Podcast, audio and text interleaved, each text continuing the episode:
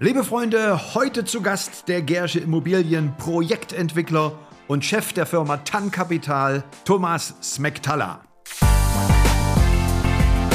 Wir wollten den Standort entwickeln, wir wollten das Investment transparent machen, wir wollten halt einfach eine interessante Investitionsmöglichkeit schaffen. In erster Linie muss man auch sagen, für den Gera-Bürger, das ist klar, und natürlich auch für überregionale Investoren.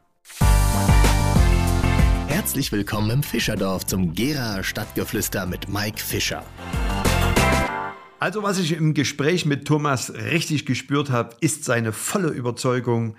Er ist ja Immobilienprojektgestalter mit dem Schwerpunkt Gera. Das ist an und für sich schon eine Herausforderung. Seine Leidenschaft, das muss man wirklich merken, das merkt man im Gespräch, also aus alt neu zu machen, das nimmt man ihm voll ab. Ich habe auf seiner Webseite sein Motto gefunden, nämlich Immobilienwaren sind und bleiben die wahrhaftigste und sicherste Form von Vermögen. Wir sprechen über seine beruflichen Werdegang, seine ersten und vor allen Dingen, was sind auch seine Lieblingsbauprojekte in Gera, die er mit seinem Team umgesetzt hat. Im Gespräch kam auch raus, was vielleicht der ein oder andere gar nicht weiß, was er mit der LVM Arena zu tun hat. Spannend fand ich auch, seine Denkweise, das habe ich immer wieder so rausgehört, zum Thema Verantwortung und nun rein in ein offenes, ehrliches, gersches Fettguschengespräch.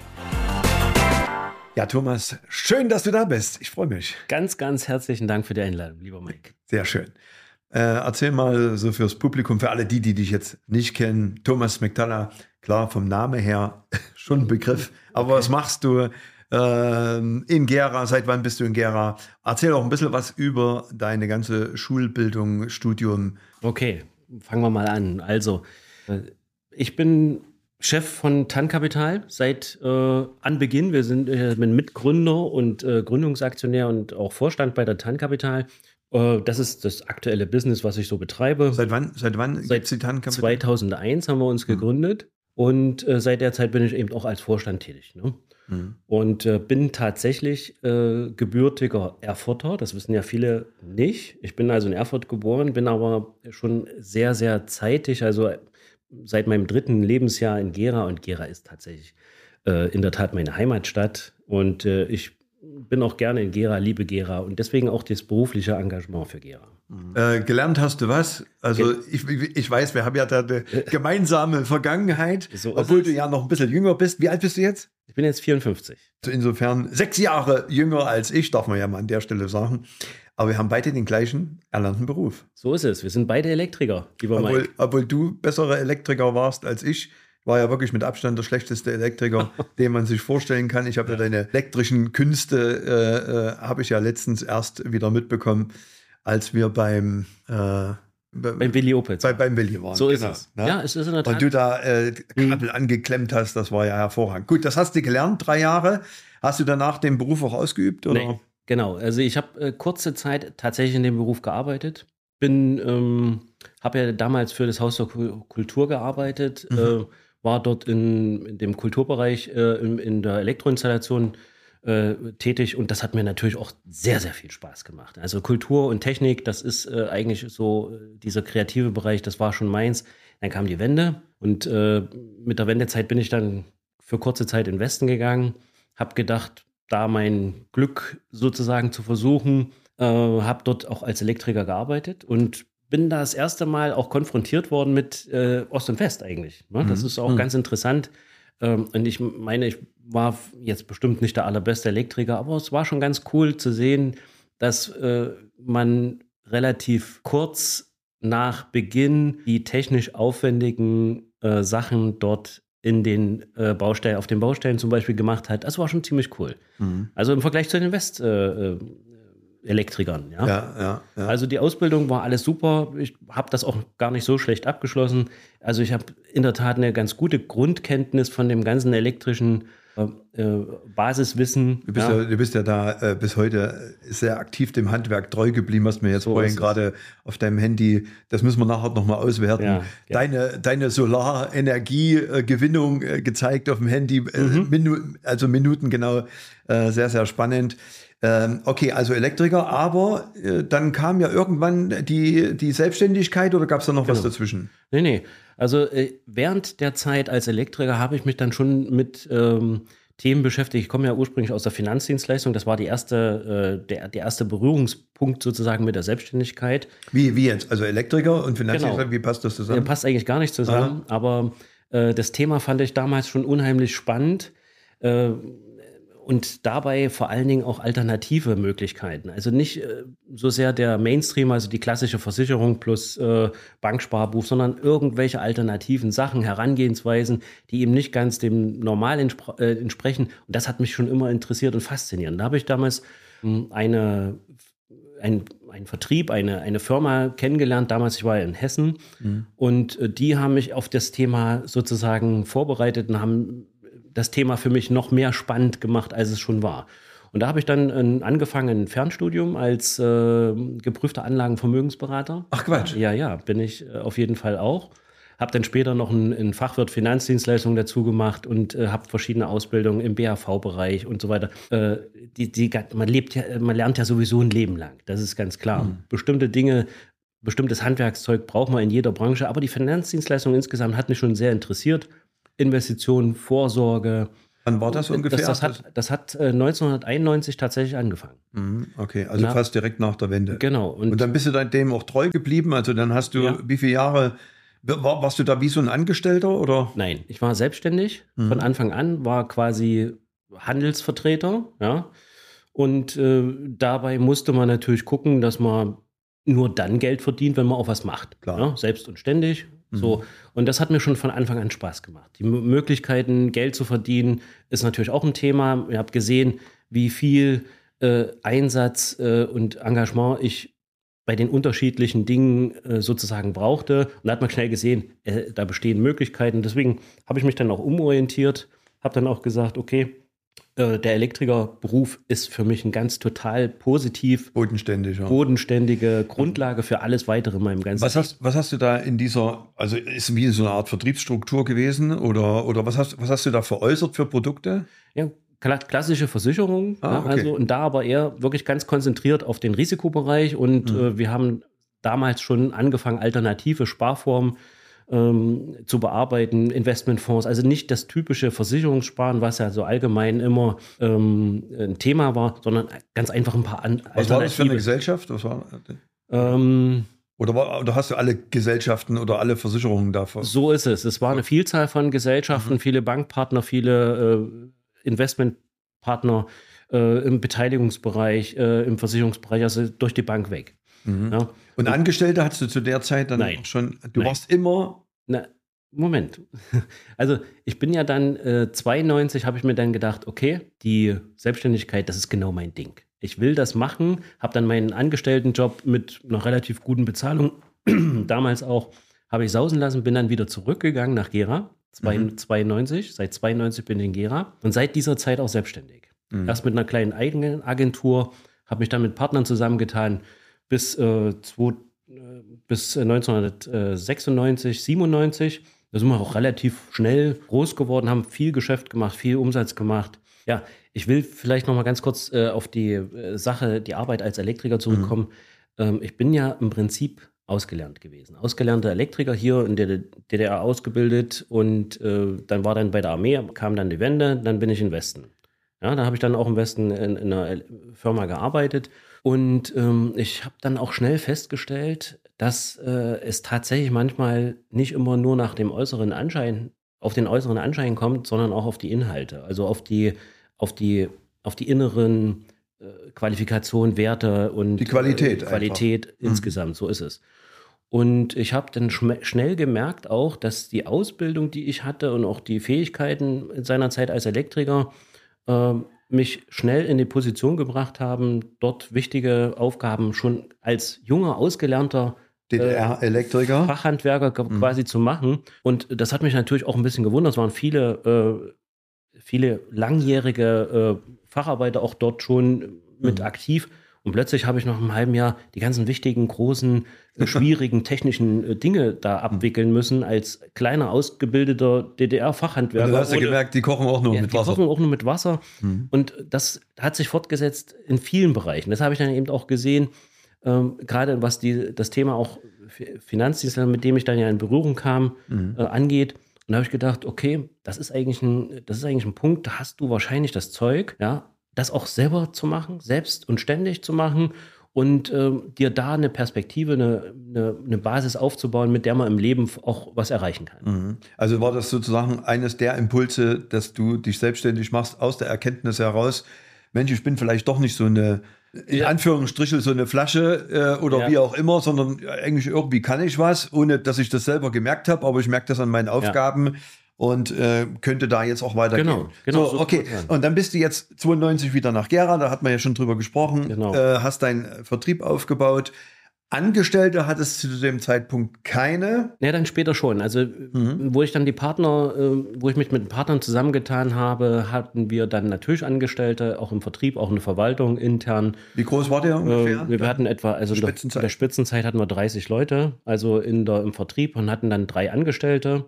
Das war, ja, ja, das war schon, äh, das war schon wirklich ein gutes Geschäft, äh, was wir da gemacht haben. Das Problem, was ich dabei hatte, und da kommen wir jetzt zu dem äh, Punkt, wo ich dann direkt in die Immobilie gegangen bin. Wir konnten als Vermittler natürlich nur das anbieten, was uns die Gesellschaften zur Verfügung gestellt haben. Wir haben keinen Einfluss darauf gehabt, was die Gesellschaften mit dem Geld machen. Mhm. Äh, Wenn es darum geht, nachhaltige, sinnvolle Investitionen in irgendeiner Form äh, auch für, für, den, für den Menschen anbieten zu können, äh, sondern wir waren immer darauf angewiesen, dass die Produkte quasi gut waren oder das halten, was sie versprechen. Und das konnten wir aber nicht beeinflussen. Das war für mich ein ganz, ganz großer Knackpunkt. Ich bin jemand, der wirklich sehr, sehr gerne die Hand drauf hat und mitentscheiden will, der sozusagen eine gewisse, seinem Produkt auch steht. Eine Kontrolle auch über die mhm. Systematik im Geschehen haben will. Mhm. Das ist, ähm, das ist was, was mich auch über die ganzen Jahre immer ein bisschen begleitet hat. War, ja. war dieser, also es gab ja in den 90er Jahren gab es ja viele Vertriebsorganisationen, die auch sehr stark waren und dann mhm. äh, waren die besonders mit Porsche und mit großen Autos und das waren äh, eigentlich so diese neuen Reichen damals, ja. kann ich mich gut erinnern, die es auch haben immer krachen, krachen lassen. lassen ja. ja. Ähm, das war so ein bisschen Negativ-Image. So hast, du das, hast du das auch so gefühlt? Ja. Oder ähm, war das auch so ein Grund, dass du da ausbrechen wolltest? Oder? Also ich muss ganz ehrlich sagen, das habe ich nie gemacht. Mhm. Also nie. Also ich sag mal, ich bin eigentlich, nicht eigentlich, ich bin immer bodenständig gewesen und habe auch immer versucht, sozusagen ohne großen Schaum Sachen abzuwickeln, sachlich zu bleiben, auf dem Boden zu bleiben. Also wir haben auch nie Geld aus dem Fenster geschmissen. Es gab bei uns natürlich auch, äh, äh, wir haben auch gefeiert, wenn was positiv war. Wir haben auch äh, unsere Erfolge natürlich gerne genossen und alles drum und dran. Aber es war immer so angelegt, dass es tatsächlich auf die Zukunft aus ist. Wir haben immer wieder reinvestiert. Wir haben, uns war es wichtig, die Leute zu bezahlen und so weiter und so weiter. Das ist, glaube ich, ein Thema, was mich bis heute begleitet. Mhm. also ich bin nie jemand, der, sage ich jetzt mal, Geld sinnlos raus oder mit, mit, mit, mit Geld irgendwas darstellen will oder irgendwas. Klar, nach einer gewissen Zeit hat man auch äh, gewisse Basis und eine gewisse Möglichkeiten, die man natürlich am Anfang des Berufslebens noch nicht hat. Aber dass ich das jetzt irgendwie rausgekehrt habe oder mich auch in der Öffentlichkeit dränge, das ist eigentlich tatsächlich nie passiert. Hm, das, das habe ich auch, also ich jetzt in den ja. äh, 33 Jahren hier seit äh, der Selbstständigkeit auch nie eigentlich mitbekommen. Im Gegenteil, warst mir ja eigentlich gar nicht so bekannt. Tankapital ist schon mhm. bekannt, aber was jetzt genau da dahinter steckt, das, das hat man eigentlich gar nicht so in dieser Lautstärke. Da war dein Bruder, äh, das Smackie, ja, der war da lauter. Ich sage ja nur LVM Arena. Ja, so ist es. Ja. Der Smackie 1 und Smackie 2. Ich war ja. eigentlich der erste Smackie, ne? Mhm. Und, äh, aber das Smackie mein Bruder, der war dann relativ schnell natürlich auch, und der ist das natürlich viel mehr nach außen. Der ist. Das war so eine Frontsau. Äh, Frontsau, der hat äh, natürlich über seine Tätigkeit als DJ, der hat eine begnadete Stimme, der hat, mhm. der kann Leute auch mitreißen, der ist. Äh, wenn, also wenn ich mich an die LVM Arenas denke, das ist war unglaublich. Als das der, losging, das war doch das, eine das, Stimmung, das, das, war der Hammer. Das war der Hammer und da ich kann ich, ich weiß noch, der Matthias, ich hoffe, dass er sieht mir das jetzt nach, wie er mit seinem Deutschland Irokesen Ja. da auf, der, auf dem Tresen hin und her gerannt ist und die Massen also, und der Schweiß tropfte vom Zelt nach unten und, und die eine tolle Stimmung 2006 Ja. war das War, glaube ich war, sen war sensationell. sehr sehr überragend. Also liebe Grüße an der Stelle an, dein, an deinen lieben Bruder. Was macht der jetzt überhaupt? Wo ist der jetzt? Äh, der ist jetzt tatsächlich, ähm, der war ja zehn Jahre lang oder ich glaube über zehn Jahre lang ähm, in der Schweiz bei einem Investmenthaus Mhm. äh, im Backoffice, hat dort äh, tatsächlich äh, ver- verschiedene Prozesse gemanagt und so weiter. Und der ist vor zwei Jahren etwa wieder nach Deutschland gekommen. Äh, Die Gesellschaft hatte damals das Geschäft aufgegeben. Er ist wieder nach Deutschland gekommen, ist äh, seit, äh, ich glaube, seit zwei Jahren in, wieder in, in, in Erfurt und äh, ist dort bei einer Behörde angestellt. Ah, okay. Bei einer Behörde? Äh, Was für eine Behörde? Naja, Kann, darf man das nicht sagen? weiß nicht, LKA. ne? Naja, ist doch nicht so schlimm. Ja, ist, naja, das muss man, muss man natürlich immer erst, bei, erst im Landeskriminalamt angestellt Hm, und ist dort okay. äh, im, äh, muss man ja gucken. Also vom DJ, vom DJ zum LKA ist ja auch mal eine Karriere und auch Naja. sicherlich ein spannender Interviewgast äh, beim nächsten Gera Stadtgeflüster, denn er ist ja Gera. Könnte, könnte, Ja, könnte sein. Auch auf Okay. jeden Fall. Ist ja, Na gut, Thomas, machen wir weiter in der Geschichte, denn du bist ja heute mein Gast. Äh, den Vertrieb hast du dann viele Jahre gemacht, bis 2001, oder? 96. Nee, nee, bis, bis 1996, Mhm. 97. Und in der Zeit habe ich damals meine äh, Lebenspartnerin, damalige Lebenspartnerin, muss man natürlich dazu sagen, und äh, Geschäftspartnerin habe ich dann kennengelernt. Und in der Zeit haben wir dann, das muss ich, muss ich auch noch, ich muss ja auch den, den, den Umkehrschluss, also den, Na, den, den. Kraftschluss sozusagen zwischen dem Vertrieb, der Vertrieb von Fremdprodukten hin zur Investition in eigene äh, Investitionsprodukt hin.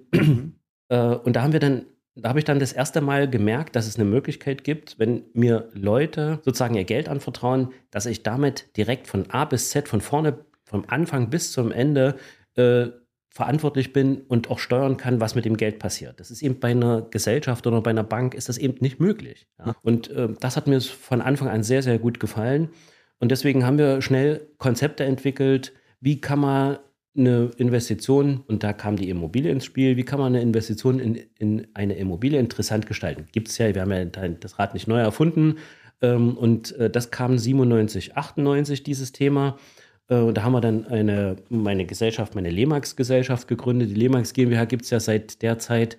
Und da haben wir angefangen, als Bauprojektentwickler schon zu arbeiten. Ne? Also die, die Bauprojektentwicklungszeit geht eigentlich bis ins Jahr äh, 1997 zurück. ne? Das heißt, ihr habt alte, unsanierte Objekte gekauft, So ist es. habt die saniert vollständig und habt sie dann in Stücke verkauft oder, oder wie muss ich mir das vorstellen?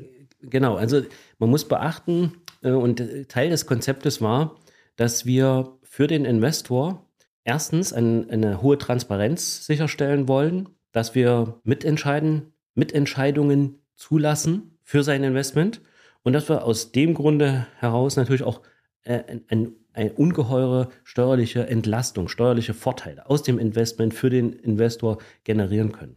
Dabei muss man beachten, dass wir quasi immer vor Baubeginn auch schon verkaufen müssen. Das heißt, für uns war es so, wir haben alte Projekte, alte Liegenschaften angekauft, die entwicklungsfähig Ausschließlich Gera? Ausschließlich Gera. Also das war für dich auch ein, eines der Werte, für die du stehst, Absolut. ausschließlich in Gera, Ja, auch für die Stadt, wenn du Ja. so willst, alte Projekte aufgreifen, genau. die eigentlich abrissfähig sind, vielleicht nur hässlich aussehen. Ja. Die entwickelst du und machst das wieder zu schönen Projekten. Wir werden nachher mal auf einige noch Genau. äh, eingehen. Und ähm, diese Investition gibst du dann an deine, an deine Kunden weiter, kannst es von A bis, von A bis Z Beeinflussen, begleiten, genau. Mhm. beeinflussen, hast die Verantwortung auch dafür. Das So ist ist es. eigentlich etwas, was ich jetzt raushöre, Ja. dass du stark verantwortungsbewusst bist. Äh, Finde ich im Übrigen sehr, sehr gut als Wert. Genau, Ja. genau. Okay. Ja gut, und, und, vielleicht nochmal da ganz kurz, weil das wirklich wichtig ist. Das heißt, wir haben eine entwicklungsfähige Liegenschaft angekauft, konnten uns natürlich dann auch vorstellen, aus den ganzen, also die ganzen Gründe, warum wir eine Immobilie ankaufen, ist ganz klar. Wir wollten den Standort entwickeln, wir wollten das Investment transparent machen, wir wollten halt einfach eine int interessante Investitionsmöglichkeit schaffen. Für, in erster Linie muss man auch sagen, für den Gera-Bürger, das ist klar. Und natürlich auch für überregionale Investoren. So, und wenn wir das Projekt angekauft haben, haben wir ein Projekt dazu gemacht. Das heißt also, wir haben auf dem Papier ein Projekt dazu gemacht, haben das alles verpackt in ein schönes Komplettpaket und das haben wir verkauft. Mhm. Und erst wenn das verkauft ist, dann haben wir angefangen mit Bauen. Hat den Hintergrund, dass das die Voraussetzung dafür ist, dass die Leute die steuerlichen Vorteile auch bekommen. Das mhm. mhm. wissen viele nicht. Und wir haben daraus natürlich auch ein Finanzierungsmodell äh, entwickelt. Das heißt also, wir können mit Handwerkern und mit den Kaufpreiszahlungen, die ja nach gesetzlichen Vorgaben, Stichwort MABV, äh, zu uns fließen, alles äh, gesetzlich geregelt, ähm, äh, können wir steuern, wie die Finanzierungsabläufe sind. Das heißt, ich weiß ganz genau, welche Kosten kommen, welche Zahlungen kommen, wie viel Eigenkapital habe ich und so weiter. Und dann kann man ein Projekt auch bis zum Ende gut durcharbeiten. Er, erklär nochmal, also ich habe das ja auch in der Recherche bei, zu dir, steueroptimierte äh, Investitionen, also Projekte setzt du um. Jetzt ist ja, wenn ich jetzt irgendwo was saniere, dann habe ich ja auch eine, eine, steuerliche Vergünstigung äh, durch die Abschreibung, hm. 10 Prozent und so weiter. Aber das sind Dinge, die machst du nicht, sondern du gehst jetzt noch einen Schritt weiter und sagst, ich nehme nur die Projekte auf, die steuerlich äh, teilweise, ich meine, in 90er Jahren hat man ja 50 Prozent Sonder-AFA. Genau. Wie, wie, hoch sind die dann heute, die Abschreibungsmöglichkeiten? Also die, die Abschreibung von Denkmal- oder Sanierungsobjekten, die ist ja nicht neu. Das, das gibt es ja schon mhm. lange. Der Gesetzgeber hat hier einfach gesagt, okay, es gibt eben entwicklungsfähige, sanierungsbedürftige Objekte in Gebieten, die ähm, die Gemeinden entsprechend ausweisen, sogenannte Sanierungsgebiete. Äh, und hier soll eine Entwicklung stattfinden. Der Gesetzgeber hat das gesteuert, indem er gesagt hat, Investitionen in diese Objekte fördern wir steuerlich. Das heißt, der Aufwand der Modernisierung, den kannst du steuerlich geltend machen. Mhm. Ja, und da wir in Gera eine besondere Situation haben, vielleicht kommen wir nachher noch ein bisschen zu den Vorteilen von Gera. Ich finde find die Gera total spannend, auch im, im, äh, im großen Vergleich zu anderen Städten äh, kann ich nachher noch ein bisschen was sagen. Äh, ist es so, äh, dass wir äh, dann über die Investition natürlich auch die, ähm, die äh, die Entwicklung begleiten können. Der mhm. Gesetzgeber mhm. hat halt gesagt, okay, wenn du investierst, fördere ich dich steuerlich. Das ähm, gab es natürlich, du hast recht, bis äh, 98 gab das, galt das Fördergebietsgesetz, da gab es erst 50 Prozent Sonderafa auf diese Modernisierung, dann 40. Das hat 98 dann geendet und dann kamen wieder die regulär gesetzlich geltenden Abschreibungsmodelle erst 10 mal 10, das ist jetzt auf 12 Jahre, mhm. seit einiger Zeit, seit 12 Jahre, also äh, 8 mal 9 Prozent und 4 mal 7 Prozent sind wieder 100 Prozent, mhm. äh, kannst du quasi die Modernisierungskosten abschreiben. Wir haben in Gera den Effekt, dass wir tatsächlich im Altbaubestand sehr preiswerte Einkaufs ist das, ist das der Vorteil gegenüber anderen das, Städten, von das, denen du das ist hast? einer der Vorteile, mhm. den wir hier haben. Das heißt, wenn ein Investor bei uns oder ein Käufer eine Immobilie kauft, dann ist ein hoher Anteil vom Kaufpreis Modernisierungskosten. Ja, wenn du in Berlin eine, eine Denkmalimmobilie kaufst, mhm. hast du ja so einen hohen Ankaufspreis der Altbauimmobilie und des Grundstücks, dass der gesamte, dass, dass der Rest dann quasi nur noch AFA-Basis ist und mhm. der ist natürlich viel geringer. Mhm. Also geht 40, 45, 50, manchmal 60 äh, Prozent. Das sind bei uns teilweise über 90 Prozent. Das heißt, also, du kannst praktisch, wenn du es jetzt mal rundest, aufrundest, den Kaufpreis komplett, komplett steuerlich geltend machen. Und das ist natürlich ein erheblicher äh, Vorteil. Der, Stand, der, der rein materielle Standortvorteil ist der, dass wir trotz des niedrigen Einkaufspreises immer auch noch halbwegs attraktive Baukosten hatten. Das hat sich in den letzten Jahren natürlich ein bisschen geändert. Kommen wir vielleicht auch noch nachher noch drauf. Ähm, das bedeutet, dass der Gesamtpreis immer noch attraktiv ist. Ich will mal nicht sagen niedrig, aber immer noch attraktiv ist im Verhältnis auch zu den Mieten, die hier gezahlt werden. Es gibt in Gera die äh, Situation, dass wir ein Miet-Kaufpreis-Verhältnis haben, was immer noch sehr, sehr attraktiv ist mhm. im Vergleich zu wirklich großen, typischen was, Standorten. Was glaubst du, wo die Miete dahin geht? Also in Gera auch? Also wir haben ja teilweise 10 Euro. Ja. Gibt es ja schon Standorte. Ne? Ja, es gibt auch noch 3, 4, 5 Euro, also aber auch 10 Euro, es gibt 11, 12 Euro. 12 Euro. Wo, wo wird das noch hingehen? Was ist da deine fachmännische Einschätzung? Ja gut, also die Miete muss steigen. Die Miete muss deswegen steigen, weil die Investitionskosten ja steigen. Ja? Das heißt also, wenn viel mehr investiert wird, muss das ja auch refinanziert werden, egal wer das, wer das Investment sozusagen betreibt. Mhm. Ob das eine Genossenschaft ist, äh, ich glaube, es gibt ein, ein großes Carré, ich will jetzt den Namen nicht sagen, äh, in, äh, in Lusan, die, die sind ja so stark Baukosten. Die haben das mal letztens ganz gut erklärt in einem Interview, ich glaube beim MDR. Ähm, dass die Baukosten so hoch sind, dass die Mieten von 12, 13 oder noch mehr Euro dort eigentlich nehmen müssten, um das überhaupt wieder refinanzieren zu können. Und das mhm. ist der private Investor, der bei uns kauft, hat natürlich das, genau das gleiche äh, mhm. Problem. und insgesamt. Und wir brauchen aber ja Investoren, um überhaupt Bausubstanz äh, zu sein. Und dass die Baukosten äh, sich senken. Also ich hörte immer nur, sie steigen, steigen, steigen. Es ist fast schon Gesetz. Ja, aber dass sie senken ist gar nicht denkbar. Also, also so denkt ja niemand. Denkbar ist es äh, auf jeden Fall nicht, sage ich auch ganz ehrlich. Und ich sage mal, wir sehen jetzt aktuell eine Seitwärtsbewegung bei den Materialpreisen. Es gibt also keine Dynamik. Wir hatten ja äh, in den letzten zwei Jahren eine wirklich eine Explosion. Un, eine unglaubliche Kostenexplosion. Also die äh, Einkaufspreise, Materialpreise, Lieferanten, Herstellungskosten, die sind ja teilweise um 40, 50 Prozent gestiegen. Das muss man mal vorstellen. 50 Prozent, natürlich äh, Materialkostenseite. Und das belastet natürlich jedes Vorhaben. Das muss man mhm. wirklich auch sagen. Und das muss man natürlich berücksichtigen. Und jeder Investor, der bereit ist, diese Investitionskosten zu tragen, muss das natürlich auch refinanzieren. Und deswegen werden die Mieten zwangsläufig steigen. Das ist, ein, das ist eine Gesetzmäßigkeit. Ich bin aber dafür, und das haben wir bei allen Projekten immer gemacht, dass wir niemals den Mietkorridor nach oben hin bis zum Schluss ausreizen. Das haben wir nie gemacht. Das machen wir auch jetzt aktuell nicht. Wir haben jetzt aktuell ein paar Projekte, kommen wir vielleicht noch später noch dazu. Mhm. Äh, die, die könnten wir auch noch vielleicht noch mal 50 Cent, 80 Euro vielleicht teurer vermieten. Das machen wir ganz bewusst nicht, damit wir wirklich auch den regionalen Markt nicht zu sehr pushen. Wir glauben an organische Entwicklung, nicht an Blasenentwicklung aufgrund von äußeren mhm. Umständen. Wie, seit 97 machst du Bauprojekte in Gera. Wenn wir jetzt mal 2023 bis heute voll aktiv äh, die schönsten Gebäude hast du mit saniert. Wie viel Millionen Euro Volumen waren denn das an Investitionen insgesamt?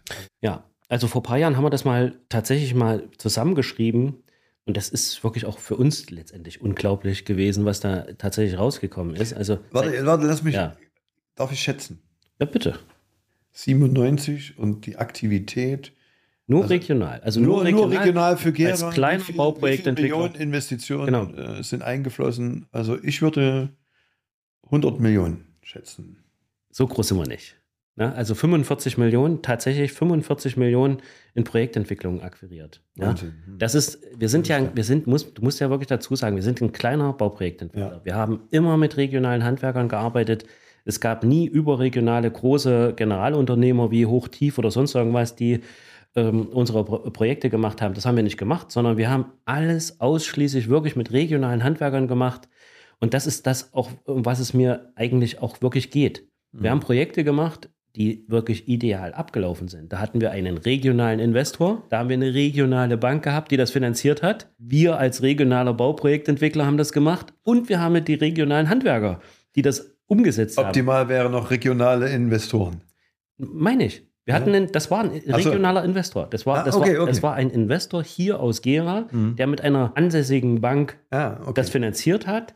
Der Bauprojektentwickler waren mhm. wir auch. Also und, und die Handwerker waren auch alles äh, regional. Ich will damit sagen, dass wir das alles komplett, was dieses äh, Thema bespielt, dass wir das alles hier selber können mhm. und regional auch abwickeln können. Und da haben wir. Und da soll mal jemand sagen, in Gera geht nichts. Ja, das ist also. Ja. Wie viel äh, von deinen ganzen Projekten, die du gemacht hast, zähl mal ein paar auf, dass die Zuhörer mal wissen, ach, das hat Tannkapital gemacht, ah, das war beim Thomas, ah. Genau. Erzähl, mal, erzähl mal ein paar, paar Projekte, die du, die, die, die ihr umgesetzt habt. Und vor allen Dingen, vielleicht kannst du mir noch zwei, drei deiner Lieblingsprojekte. Also man hat doch da bestimmt ein Gefühl, auch wenn man das, wenn man vorbeifährt und sagt, das war geil, mit den Handwerkern, das hat Spaß gemacht und dann der Verkauf war gut.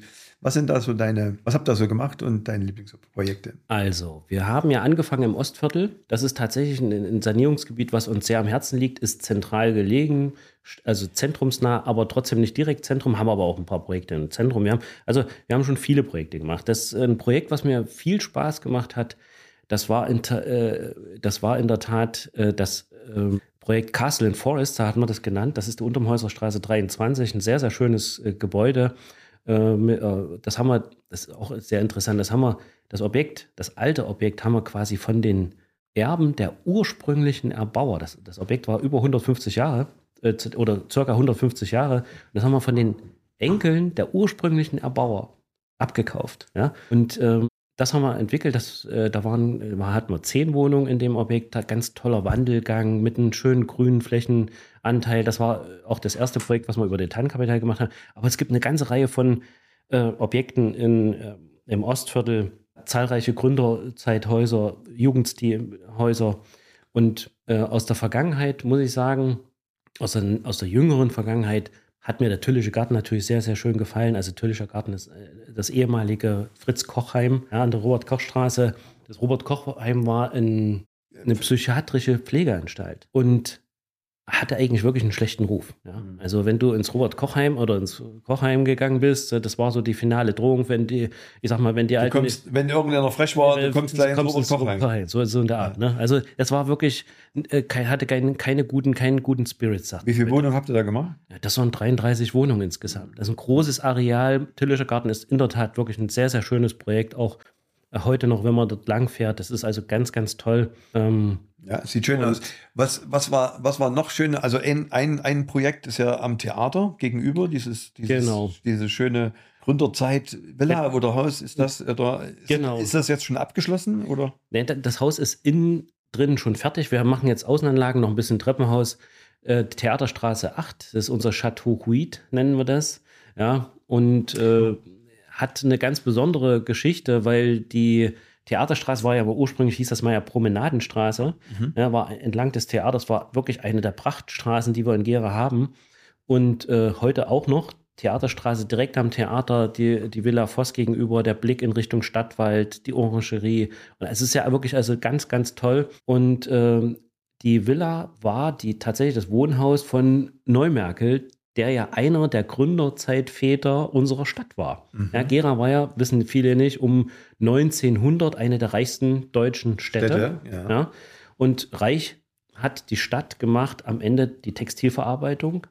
Und Neumerkel gehörte dazu. Das war einer derjenigen, äh die tatsächlich Textil gemacht haben. Und Textilfabrik, äh, die Textilfabrik von Neumerkel, die war in Liebschwitz. Mhm ja, in Liebschwitz. Und ganz interessant ist, das allerneueste Projekt, was wir jetzt sozusagen im, in der Vermarktung haben, wir können auch noch gleich noch ein bisschen über die Theaterstraße sprechen, äh, das ist ja unsere Siedlung Elsterwiesen. Und das sind die ehemaligen Wohngebäude von der Fabrik von Neumerkel. Mhm. Das heißt, wir haben den seine Villa jetzt quasi wieder zum Leben erweckt, wieder schön gemacht, schick gemacht.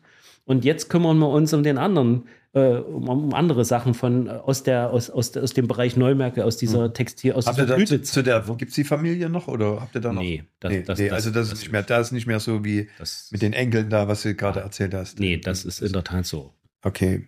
Äh, und was hast du noch für Projekte, die, also Theater noch mal ganz kurz, Theater ist, ist soweit durch, ist fertig? Genau, Theaterstraße 14 Wohnungen. Äh, alle verkauft schon? Oder? Alle, alle komplett schon verkauft und äh, wir sind jetzt schon in der finalen Phase der Vermietung. Also sind, ich glaube, es sind jetzt noch drei Wohnungen unvermietet und das jetzt seit etwa, ich sag mal, zwei Monaten sind wir in der Vermietung. Sechs Wochen, acht Wochen sind wir in der Vermietung. Das ist also auch wirklich sehr, sehr gut. Und äh, bei der Vermietung ist es halt so, dass uns da natürlich, ich mache jetzt selber auch Vermietung, ich bin also nicht, sitze also nicht nur quasi im im Chefsessel, sondern ich gehe tatsächlich auch raus und rede auch mit dem Mieter und bekomme natürlich auch mit, was die für einen Eindruck haben, was die gut finden, was die auch nicht gut finden. Ich glaube, auch das ist wichtig, dass man äh, solche Dinge mit äh, äh aufnimmt in seine Arbeit. Dass man sich quasi nicht nur irgendwie abgehoben äh, äh ins Büro setzt oder an seinen Schreibtisch und dann denkt man hat alles und man weiß alles, sondern man muss direkt an die Basis. Vielerorts ist das ja wirklich ein Fremdwort. Also Realität und Wirklichkeit äh, entfernen sich ja manchmal von Entscheidungen, die wir jetzt aktuell so mhm. sehen. Und das, das, ist genau ein Thema, was ich nicht haben will. Ich will quasi an der Basis bleiben, ich will wissen, um was es geht. Mhm. Was hast du zukünftig noch für Projekte in der Planung? Also gibt es da das, in, das oder Wichtigste, machst du immer genau. Projekt, Abschnitt, voll Fokussierung und dann so gucke ich erst aufs nächste. So ist es. Es gibt ein paar Projekte, die liegen noch in der Schublade. Mhm. Will ich vielleicht auch noch nicht drüber reden. Äh, das aktuelle Projekt ist ähm, Theaterstraße, sind wir jetzt fertig geworden. Äh, da kommen jetzt noch, haben wir jetzt noch Außenanlagen. Dann haben wir unser Projekt in der, in der Czorrenstraße, Czorren 13. Czorrenplatz ist ja auch immer so ein Thema, wo die ganze Stadtverwaltung und die ganze Stadt, die Stadtentwicklung, äh, alle Leute, die überlegen sich, was könnte man mit dem Czorren machen? Äh, brauchen wir Fördermittel? Brauchen wir unternehmerische Hilfe für, vom Staat? Das lehne ich ja alles ab. Ja?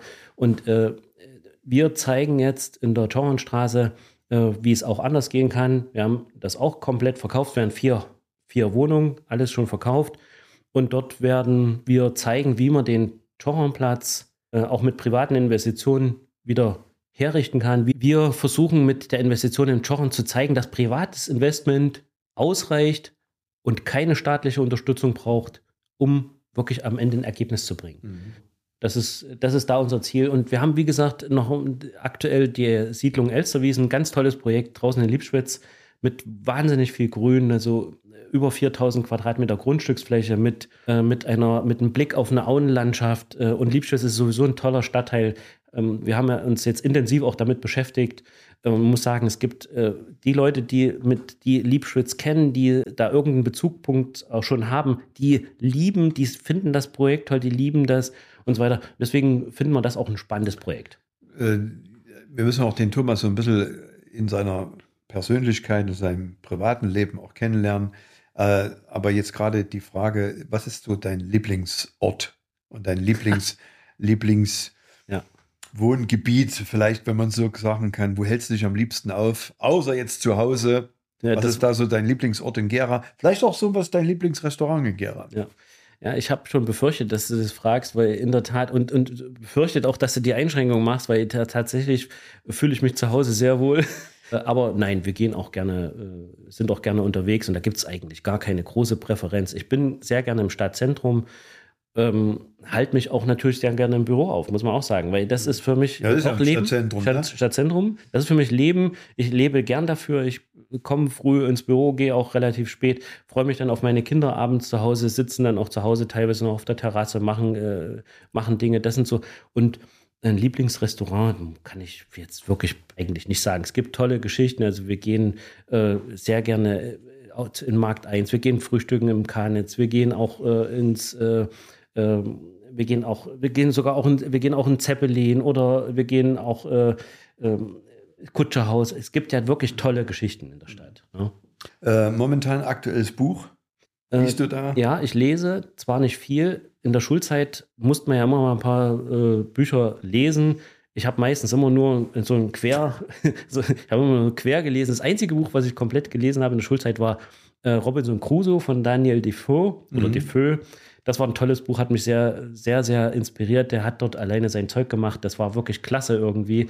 Aktuell lese ich wieder mehr. Ich konzentriere mich tatsächlich ähm, äh, auf äh, Bücher im populärwissenschaftlichen Bereich, um einfach ein bisschen Denkanstöße zu bekommen. Es ist eben nicht alles so, wie es scheint. Es gibt alternative Denkansätze und da finde ich äh, den Hans-Joachim Zilmer ganz überragend. Äh, er hat ein Buch geschrieben, Energieirrtum. Und das lese ich in der Tat zurzeit, habe aber auch ein, ein Mises Buch zu Hause. Also die Grundlagen von Mises finde ich auch total klasse. Eine freiheitliche, privatwirtschaftlich organisierte Gesellschaftsform. Äh, einfach als Alternativen auch mal zu überlegen, was könnten wir überhaupt noch in der Gesellschaft entwickeln und wo, wo könnte sich das hin entwickeln. Solche Sachen, das lese ich schon. Auch. Was, was würdest du sagen, ist deine größte Stärke und was ist deine größte Schwäche? Zugleich kann man eigentlich sagen, äh, die, also ich bin ziemlich pedantisch manchmal. Ja? Also mhm. ich bin in, in, in, gewisser Weise ein Kontrollfreak. Also ich muss immer alle Sachen irgendwie selber unter Kontrolle haben. Das ist, das ist ein Fluch und ein Segen zugleich, würde ich sagen. Also ich achte bei Korrespondenz auf Kleinigkeiten. Das muss alles wirklich perfekt sein. Ich habe eine spezielle Anrede entwickelt. Ich mag keine SZs in der gesamten Korrespondenz. Das, solche Sachen da, da bin ich, da habe ich schon einen kleinen Spleen. Und auch wenn ich zum Beispiel Geschirr einräume bei mir zu Hause, dann haben wir haben so einen Teller, die sind auf der einen Seite rund, auf der anderen Seite haben die so eine kleine Spitze, so eine Ecke, ja, und gegenüberliegend immer so quasi abwechselnd. Und dann gefällt mir halt ganz gut, wenn die Teller mit ihrer Spitze immer nach rechts zeigen. Ja? Echt? Einheitlich über. Das hm. ist jetzt, ich krieg da jetzt, also gibt es ja der Sheldon zum Beispiel, die haben ja, da, oder Monk-Syndrom, da gibt es ja, so krass würde ich es jetzt nicht sagen, aber es gefällt mir schon ganz gut, wenn das so ist. Ist das jetzt eine Stärke oder eine Schwäche gewesen? Sowohl als auch. Sowohl als auch, gell? Ja, wenn du die Teller siehst, äh, also um das bei dem mhm. Beispiel zu, finde ich total klasse, sieht gut aus. Wenn du einmal eine runde Ecke hast, also eine runde Ecke ist ja Käse, aber wenn du einmal eine runde, einen runden Rand hast und dann einmal eine Ecke und das abwechselnd und auch vor allen Dingen auch nicht symmetrisch über, das ist ja schon schlimm, oder? Was sagst du? Naja, gut, ich, also ich achte da nicht so drauf. Äh, Ich bin da auch überhaupt nicht pedantisch. Das siehst du jetzt hier auch an meinem Büro. Wahrscheinlich würdest du hier verrückt werden, oder? Nö, das ist alles okay. Oder das ist okay, Ja, ne? ist Also, okay. okay, chaotisch. Ja. Ja, hast du noch vielleicht, äh, ich sage jetzt mal zwei, drei Tipps äh, an junge Unternehmer, denn es sollen ja auch ein paar Impulse kommen für junge Unternehmer, Unternehmerinnen, worauf sie achten müssen, auch aufgrund deiner Erfahrung. Also wer, also die Selbstständigkeit ist auf jeden Fall die ehrlichste Arbeit, die man machen kann. Mhm. Ja, also wenn du selbstständig bist, selbst und ständig, bist du selbst für dein Handeln verantwortlich, du bist selbst auch für das verantwortlich, was du machst, was du ähm, an Erträgen auch generieren kannst. Und das Wichtigste ist, glaube ich, immer, dass man eine gewisse Portion Mut hat und dass man eine gewisse Portion an Enthusiasmus hat. Dann kann man mm, auch wirklich viele Dinge erreichen. Das muss man wirklich sagen. Mhm. Ja? Also man ist natürlich immer auf äußere Umstände, auf Rahmenbedingungen angewiesen, das ist ganz klar. Aber die wichtige Eigenschaft wäre eigentlich, ich sage, es ist jetzt auch nichts Besonderes. Ne? Also du musst ganz einfach dranbleiben. Wenn du dich, wenn du eine Idee hast, einfach dranbleiben, die Idee verfolgen ähm, und dann klappt das auch. Letzte Frage, mein lieber Thomas. Äh, wen würdest du dir Podcast-Gast auf deinem Stuhl auch mal wünschen? Wen findest du als eine spannende Persönlichkeit, die aus Gera kommt und hier mal im Interview befragt werden soll? Mm, Also da gibt es natürlich eine ganze Menge, äh, die, die interessant wären für, einen- für einen Austausch. Ich habe, ich könnte mir vielleicht sogar zwei vorstellen, Mhm. wenn du mir gestattest. Na ja? klar. Also ich könnte mir vorstellen, dass wir, es gibt ein, es gibt ein junges Unternehmen, oder was heißt jung, die sind jetzt auch schon 20 Jahre am Markt hier in Gera, äh, die, die habe ich vor 20 Jahren kennengelernt. Da saßen beide, saßen bei mir ähm, im, im kleinen Büro in der Franz-Mehring-Straße und haben quasi ihr erstes Angebot verteidigt. Äh, da ging es auch um, äh, um Ausstattung. Und äh, also ich kenne die quasi von ganz am Anfang an. Die haben jetzt ein super aufgestelltes Unternehmen, haben viele Leute, sind wirklich innovativ, haben auch äh, wirklich gute Sachen äh, gemacht. Aktuell äh, ja die Stadtseite übergeben. Es wäre Next Motion, Carsten Breitbart und Pierre Geier, super Typen, äh, Okay. betreuen uns auch in der Technik. Äh, und als zweites könnte ich mir ganz gut vorstellen, äh, die zwei Jungs von der TIC, von der Thüringer Immobiliengesellschaft, der Stefan Klar und äh, der Andreas Wunderlich, zwei super Typen, kommen, der Stefan kommt ursprünglich auch aus der Finanzleistung, ganz, ganz großer Player in verschiedenen Bereichen, ist sehr, sehr engagiert, gerade jetzt auch mit den Immobilien in der Stadt. Äh, und wir haben auch an und an, äh, ab und an Überschneidung, also ganz toll. Beide, ja, ja, Okay. beide wären tolle Gesprächspartner für dich. Dann danke ich dir, mein lieber Thomas. Wünsche Sehr, dir sehr alles gern. Gute, auch in deinen Projekten, äh, familiär sowieso. Und bleib so, wie du bist. Danke. Vielen, vielen Dank für die Einladung. Hat mir sehr viel Spaß gemacht. Danke. Danke. Ciao. Tschüss. Dieser Podcast wurde präsentiert von der Fischer Academy, der wohl bekanntesten Fahrschule Deutschlands.